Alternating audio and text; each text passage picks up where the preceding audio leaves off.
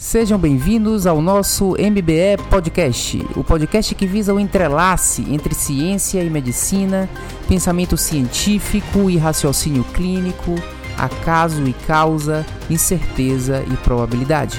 Eu sou Luiz Correia, o seu editor. Essa é a mais nova iniciativa de nosso programa de medicina baseada em evidências, que já abrange nosso blog, canal do YouTube e curso online de medicina baseada em evidências, e agora agrega às suas iniciativas o nosso novo podcast.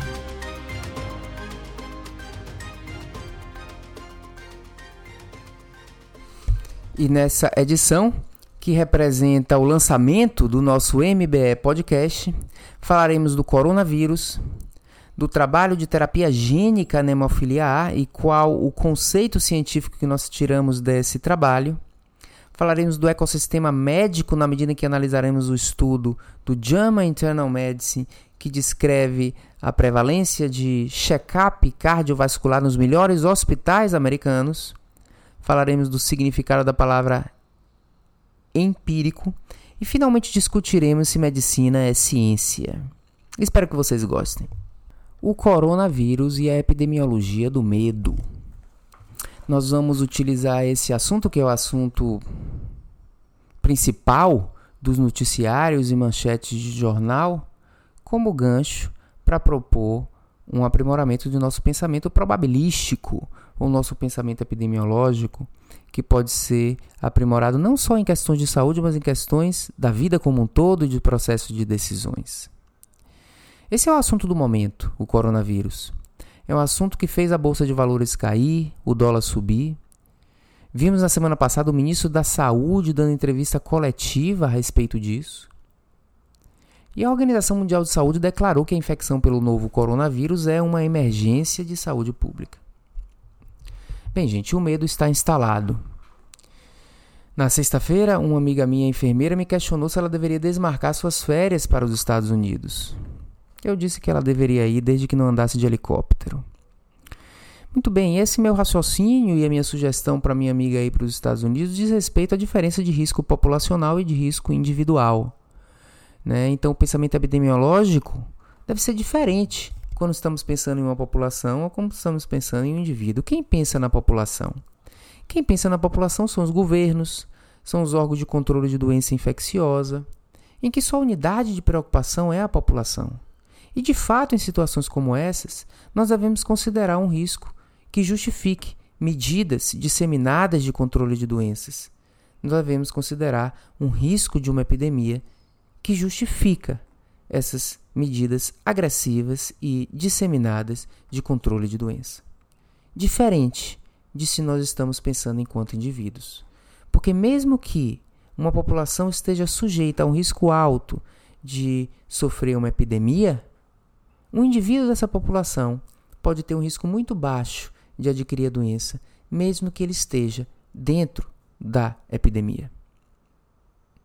Portanto, o pensamento de um gestor de saúde é diferente do pensamento desse mesmo gestor de saúde enquanto indivíduo.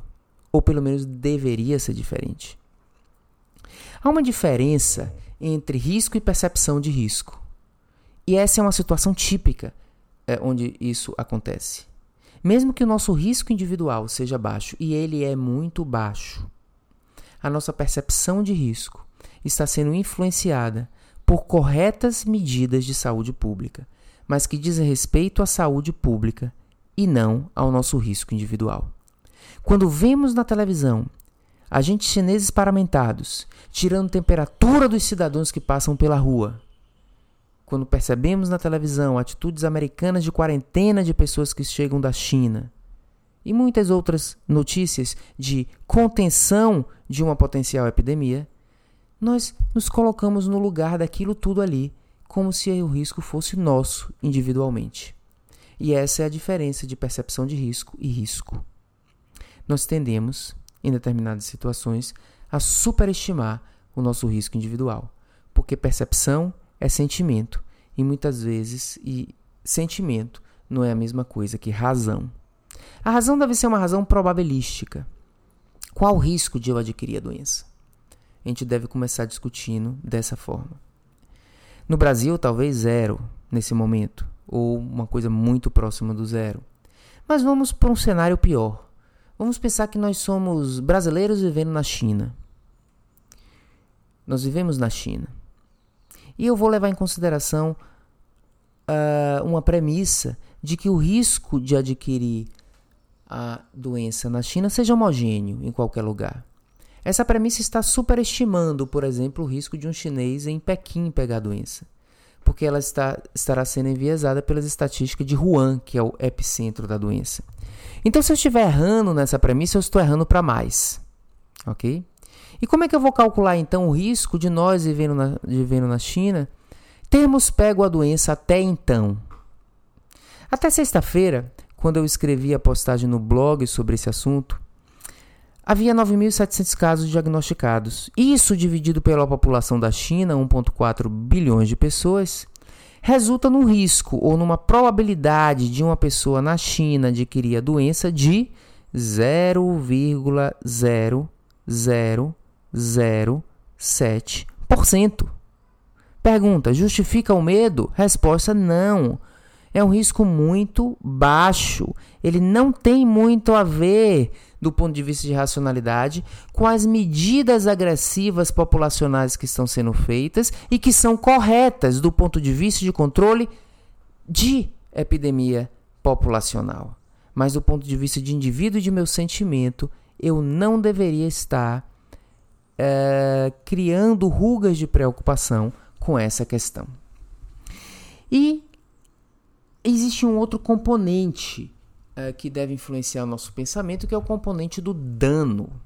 Risco é a probabilidade de pegar a doença. E qual o dano do indivíduo que adquire a doença? Vamos pensar no pior dano possível, que é o dano da morte.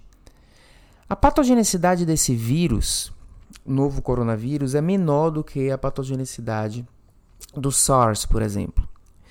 Enquanto a mortalidade no SARS chegou a 10%, a desse vírus é em torno de 2%. É uma patogenicidade menor.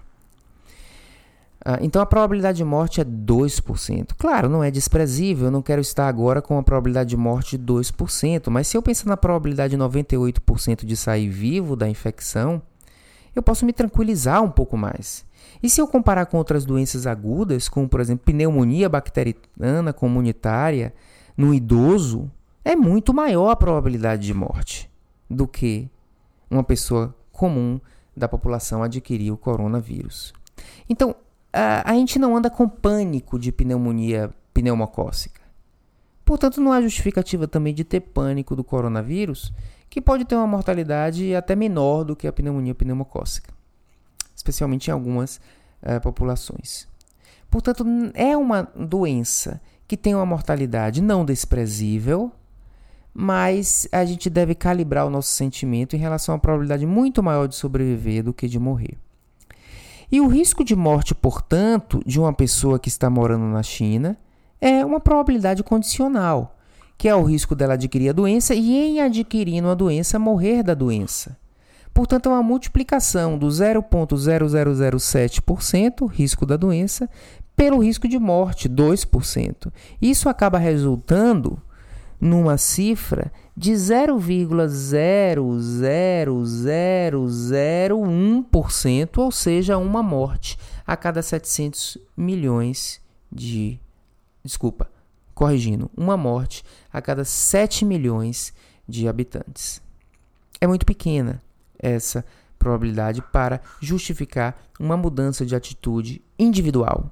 Se você morasse na China com sua família, porque você tem lá toda uma situação é, particular do seu emprego, etc., você deveria comprar uma passagem e voltar para o Brasil? Sob um risco de uma morte por 7 milhões? Resposta: não. Agora, se você pegar o seu avião e for e voltar para o Brasil. O governo deveria ter algum cuidado especial com você e ver se você está chegando com doença ou não? Sim. Essa é a diferença da decisão individual e da decisão populacional. Porque o risco de surgir uma epidemia no Brasil é maior do que o risco de um brasileiro morando na China morrer da doença. Ou pode ser maior pelo menos. Então o que eu estou dizendo é que as medidas de saúde pública se justificam e medidas individuais não se justificam. Nossa vida deve correr normalmente. E o diálogo com a população, portanto, das autoridades deve ser essa. Justifica que ministros façam coletivas de imprensa? Não. Não justifica que as redes de TV convidem um exército de infectologistas para falar na televisão. Não justifica que essa seja uma notícia dominante das últimas semanas para o cidadão comum. Ao invés de perder tempo fazendo coletiva de imprensa, o ministro da Saúde deveria estar a quatro portas, reunidos com suas equipes é, é, de sanitaristas, na prevenção dessa infecção. Seria melhor investimento de tempo, porque isso não diz respeito a nós, cidadãos comuns. Isso é uma medida estratégica de saúde pública e que vai impactar no menor risco populacional, mas provavelmente não vai impactar a um indivíduo aleatório sendo uh, retirado dessa população. Pouco importa aos indivíduos da população, a não ser que o indivíduo trabalhe em algum escritório de controle de doenças infecciosas. Os governos precisam se planejar, cuidar do risco populacional, enquanto os indivíduos podem viver suas vidas tranquilamente. Portanto, coletiva de imprensa não tem sentido. Esse ser o principal assunto das manchetes dos jornais para o indivíduo comum também não tem sentido. Não é justificável um excesso de preocupação pessoal. Claro, então, que é natural que esse assunto surja, não estou querendo que esse assunto saia das manchetes totalmente. Porém, quando surge, nós, profissionais de saúde, que somos até tutores da percepção cultural da sociedade em relação a questões de saúde, precisamos aproveitar essa oportunidade.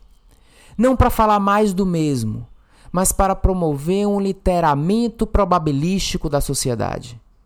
Porque nós passamos a vida decidindo com base na razão de risco e benefício. Não só questão de saúde, como questões da vida cotidiana. E essa é uma oportunidade de falar como o pensamento probabilístico pode ajudar todos em tudo, principalmente em situações de incerteza. Se a população fosse uma pessoa, essa deveria estar com medo. A pessoa da população é o governo e esse precisa se movimentar. Quanto a nós indivíduos, temos muito mais problemas para nos preocuparmos. Quanto mais nós, brasileiros, bombardeados a cada dia por crises desencadeadas por problemas comportamentais que surgem de forma mais inesperada do que qualquer epidemia. Nós já temos os nossos próprios coronavírus, incluindo os nossos próprios problemas de saúde pública. Claro que eventualmente o mundo se depara com cisnes negros. Cisnes negros são aqueles eventos, segundo Nassim Taleb, improváveis, imprevisíveis e de grande impacto que escrevem a história do mundo, exemplo, 11 de setembro. Caso essa doença se alastre enormemente, isso poderá mudar o mundo. No entanto, o cisne negro só ocorre quando ele é imprevisível, pois se é previsto, medidas preventivas impedem o seu surgimento. Já está Previsto a possibilidade de epidemia, existem medidas preventivas em ação que provavelmente irão conter. Concordo que esse é um vírus novo e, portanto, surge um certo grau de incerteza. Mas incerteza não significa impossibilidade de avaliar a probabilidade no momento presente, tendo como lição coisas do passado. Embora esses vírus não sejam idênticos, a história recente mostra que não existe alta probabilidade de uma disseminação catastrófica na população. História do SARS, do vírus do Oriente Médio e de outros tipos de infecções virais que surgem desse tipo, que não são nem coronavírus. A probabilidade é pequena, medidas preventivas existem diminuindo ainda mais essa probabilidade. Portanto, nós não teremos um cisne negro em algum tempo provavelmente em março ou abril essa história se dissipará. E dentro dessa discussão de que, do ponto de vista individual, isso pouco muda a nossa realidade, eu me perguntei qual o impacto no risco de morte de um passeio de helicóptero, tendo lembrado na morte do nosso ídolo americano de basquete, Kobe Bryant. Tendo lembrado também da morte de Ricardo Boechat no ano passado no helicóptero Isso me remeteu à seguinte questão: O que as pessoas mais temem nos dias atuais? Uma viagem de alguns dias pela China ou um passeio de helicóptero pelo Grand Canyon? Fiz essa pergunta no Twitter. 70 pessoas temem mais a China do que o Grand Canyon. O mais frequente é o temor da China. E eu pergunto se isso é racional. Você que entra no helicóptero para dar um passeio se nega a ir para a China. Ok. Nós já sabemos o risco de morte por coronavírus se você estiver na China. 1 em 7 milhões. 1 em 7 milhões. E eu pesquisei e encontrei que o risco de uma queda fatal de helicóptero é 1 em 250 mil horas de voo. Ou seja, um passeio de uma hora é um passeio. Então, é 1 em 250 mil passeios. Então, passeio pela China, você tem uma probabilidade de morte por coronavírus de 1 em 7 milhões. Um passeio de helicóptero, 1 em 250 mil. Portanto, a gente precisa fazer 28 viagens à China para igualar o risco de morte de um despretensioso passeio turístico de helicóptero. De fato, emoção não é o mesmo que razão. Quando se trata de medo ou pânico, cabe a nós, tutores da percepção da sociedade em relação a questões de saúde, aproveitar a oportunidade para alfabetizar cientificamente a sociedade ao invés de contribuir como atores do pânico, lavem as mãos, evitem aglomeração e etc. Melhor seria dizer: os órgãos de saúde pública com responsabilidade estão tomando as atitudes, estão tomando as atitudes corretas. Então vivam a vida, valorizem a incerteza, calculem as probabilidades. E assim nós devemos lidar com essa questão do coronavírus. Tomara que eu esteja certo. Tomara que de fato isso não venha a ser um cisne negro e essa história se dissipe em questões de algumas semanas. Mas o que não pode se dissipar é essa minha provocação de como é importante o pensamento probabilístico e como nós devemos uh, fazer um esforço para nos educar que probabilidade é uma coisa, sentimento é outra. O segundo tópico desse podcast diz respeito a um trabalho que me chamou a atenção no início desse ano. No, primeira, no primeiro volume, na primeira edição da, do New England Journal of Medicine, janeiro, 2 de janeiro. Esse trabalho é intitulado A Terapia Gênica para Hemofilia A, realizado na London School of Medicine. E esse estudo, ele, ele, ele, ele chama atenção é por ser um estudo, em primeiro lugar, que provavelmente representa uma coisa um tanto revolucionária né, em termos de medicina, que é uma terapia gênica basicamente re, é, resolvendo né, um problema de muita gravidade, que é hemofilia A. Então, nesse estudo, 15 adultos é, com hemofilia A severa, que é a não detecção do fator do nível de, de, de, nível de fator 8 e também associada a muitos eventos de, de sangramento e de necessidade de, de, de reposição exógena desse fator.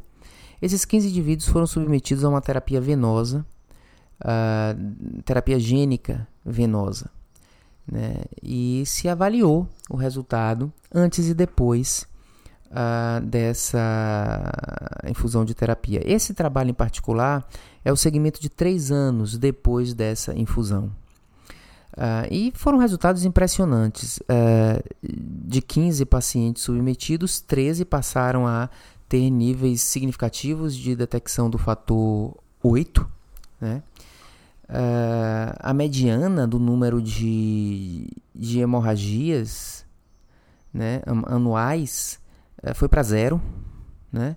E a mediana do número de necessidade de transfusões do fator 8 foi de 139 para zero. Praticamente todos os pacientes não precisaram mais, nem tiveram sangramento importante. É impressionante, é uma mudança muito significativa. É um trabalho que traz um resultado de grande impacto. Praticamente cura da doença, de uma doença severa que antes era inexorável. Né? Uh, como curso clínico de um paciente. Então eu acho que esse trabalho deve pontuar aí como um trabalho para fazer história, né? E provavelmente será um dos principais trabalhos dessa década que acaba de começar. o início da década é premiado com uma evidência desse tipo.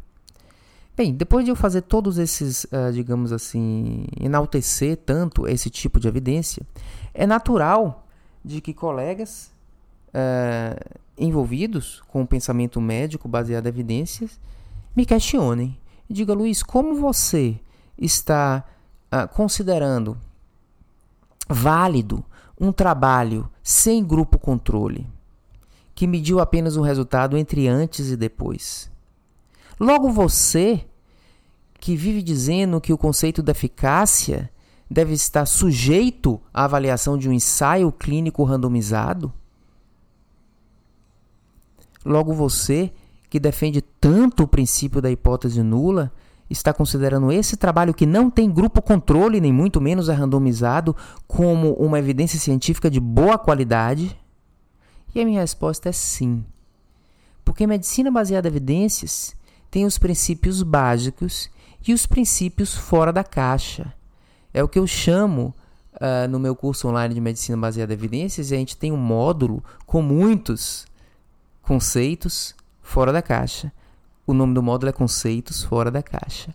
É aquele conceito que tira a gente do pensamento comum e nos traz um aprimoramento do pensamento. Sim, como regra geral, eficácia deve ser testada por ensaios clínicos randomizados, mas existem situações onde grupo controle não é necessário, nem muito menos randomização.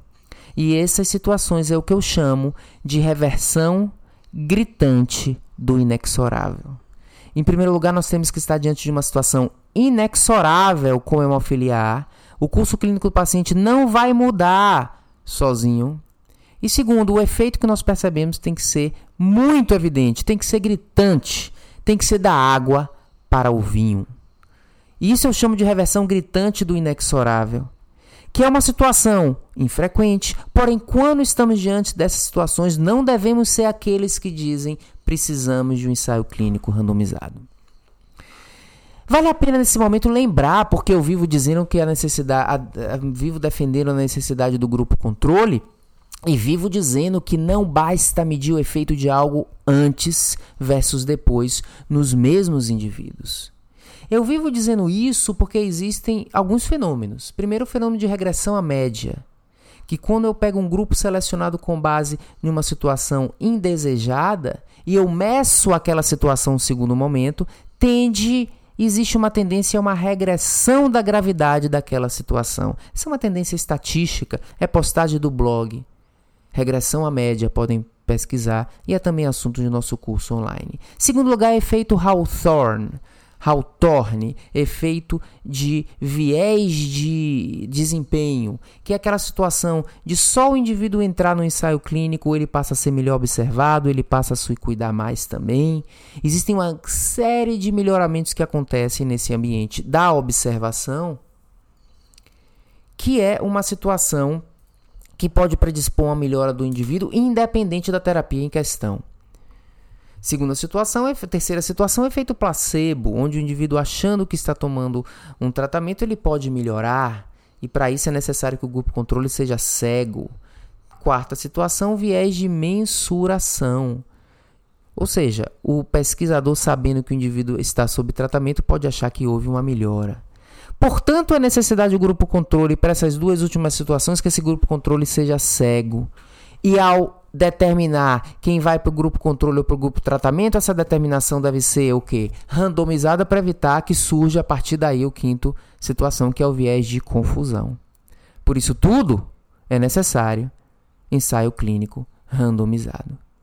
Porém, quando estamos diante de uma situação inexorável, é menos provável que o fenômeno de regressão à média possa trazer essa situação. É menos provável que o efeito Hawthorne represente isso, ou que o efeito placebo, ou que o viés de mensuração, desde que esse inexorável esteja diante de um efeito gritante. Você pegar 15 indivíduos e curar quase todos eles com uma terapia não pode ser explicada pelo efeito placebo. O efeito é tão gritante que não vai haver erro de mensuração. Erro de mensuração existe com efeitos modestos, que são a maioria dos efeitos em medicina. Mas essa situação a gente não está diante de uma situação modesta. Portanto, quando estamos diante de um curso inexorável que melhorou de uma maneira gritante, praticamente cura de todos, dispensa-se um ensaio clínico randomizado. E esse é o conceito fora da caixa que eu queria é, apresentar diante dessa discussão. Portanto, o trabalho da hemofilia A é importante estar aqui presente na nossa discussão do podcast. Primeiro, porque eu a, a, acho que será um trabalho é, que ficará para a história. Segundo, porque traz o conceito fora, fora da caixa de reversão gritante do inexorável, que é um conceito que dispensa ensaios clínicos. Vale a pena a gente pensar nesses conceitos uh, diante de certas situações para que a gente não entre na, na caricatura, muitas vezes, da evidência medicina baseada em evidência, da evidência de que é querer algo que uh, pode fugir realmente à racionalidade científica. Nesse podcast, nós teremos alguns tópicos etimológicos que falam de etimologia da palavra, porque uh, eu gosto muito de dizer que neurolinguística influencia no pensamento médico. A, a, forma como nós utilizamos as palavras influencia o nosso comportamento, nosso pensamento, nossas decisões. Portanto, estudar palavras é uma coisa importante. Eu queria nessa conversa lembrar aqui o que significa a palavra empírico. Né? E como nós utilizamos no dia a dia a palavra empírico de uma maneira inadequada. Uh, as pessoas usam empírico como se fosse essa é uma terapia empírica. Ou isso é, é, significando que é uma terapia que não tem evidências. Né? Isso é empírico, significa isso não é comprovado cientificamente. Esse é um erro comum. Empírico significa, gente, exatamente o contrário. O conhecimento empírico é o conhecimento testado. É um conhecimento que vem da observação da realidade e não apenas da teoria. Empírico é o contrário de teoria, no sentido de que o empírico testa a teoria na prática. Portanto, se eu digo eu preciso de dados empíricos, isso significa que eu preciso de dados científicos, onde a ideia ou a hipótese foi testada na prática. Empírico, portanto, significa ciência e não ausência de ciência. Portanto, se eu disser esse tratamento é empírico, o que eu estou, na verdade, o significado disso é que esse tratamento é embasado em evidências. Empírico significa evidências práticas, evidências pragmáticas. Empírico não significa ausência de evidências. Portanto, o pensamento de Sextus Empírico, um filósofo antigo, é exatamente o pensamento que deu origem à medicina baseada em evidências. Sextus Empíricos, que era também um médico, é quem originou medicina baseada em evidências. Não é verdade que medicina baseada em evidências surgiu em 1980 com a criação desse nome. Não é verdade. Isso surgiu há muito tempo atrás, quando surgiu o empirismo. Então, por favor, não vamos banalizar ou, ou descaracterizar o significado tão importante da palavra empírico. Empírico significa o que foi testado, o que gerou dado científico, aquilo que confirmou hipóteses. Vamos agora à série ecossistema médico. Um trabalho muito interessante, uh, simples, mas importante, que retrata uma realidade. Foi publicado em janeiro 13 no JAMA Internal Medicine uh, por autores uh, da o, o St. Louis University School of Medicine, em St. Louis, Missouri, em parceria com o Departamento de Medicina da Universidade de Washington, uh, em, em, também St. Louis, uh, Missouri. Bem, uh, esses autores publicaram o um artigo intitulado Avaliação de programas de check-up executivo para que, que, que, contemplavam testes e procedimentos diagnósticos cardiovasculares nos hospitais uh, melhor conceituados dos Estados Unidos. Assessment of Cardiovascular Diagnostic Tests and Procedures offered in executive screening programs at top ranked cardiology hospitals. Uh, nós sabemos que o US News and World Report publica, anualmente uh, o ranking uh, dos melhores hospitais americanos baseados em uma série de critérios, não só a avaliação dos clientes, como critérios uh, clínicos científicos, uma série de coisas. E é muito, muito bem uh, conceituado essa, esse ranking de, do US News. Uh, e o que esses autores fizeram foi escolher os 21 hospitais melhor ranqueados, né? Uh, nesse, nesse, nesse, nessa questão. Desculpa, 25, 25 né, hospitais melhor ranqueados, então eles entraram em contato com esses 25 hospitais uh, melhor uh, ranqueados e os e 21 responderam a perguntas em relação à existência de check-up cardiovascular para executivos. Bem, é, por que isso é um assunto muito relevante? É muito relevante porque check-up não reduz morbi mortalidade, ele não reduz mortalidade e aumenta a morbidade através de overdiagnose e overtratamento, e o check-up cardiovascular não é diferente, uh, obedece exatamente a essa, a essa questão. Principalmente testes de estresses cardíacos, uh, com fins de diagnóstico ou de screening de doença coronariana, assim como eletros de repouso, uh, pesquisas de aterosclerose subclínica fora de um contexto, uh, são situações tidas como inapropriadas ou que caracterizam overuse de condutas médicas. Overuse de condutas médicas é a utilização de condutas em situações onde a probabilidade de malefício é até maior do que a probabilidade de benefício. Você usa, você faz um ato, você faz um diagnóstico que não traz benefício para o paciente. Overuse significa futilidade médica. O que acontece com esses 25 hospitais uh, melhores ranqueados nos Estados Unidos é que esses hospitais eles têm o papel também educacional, eles servem de exemplo para a medicina americana como um todo. Muitos desses hospitais são hospitais uh, universitários ou que existem grandes e fortes programas de residência, de formação, né?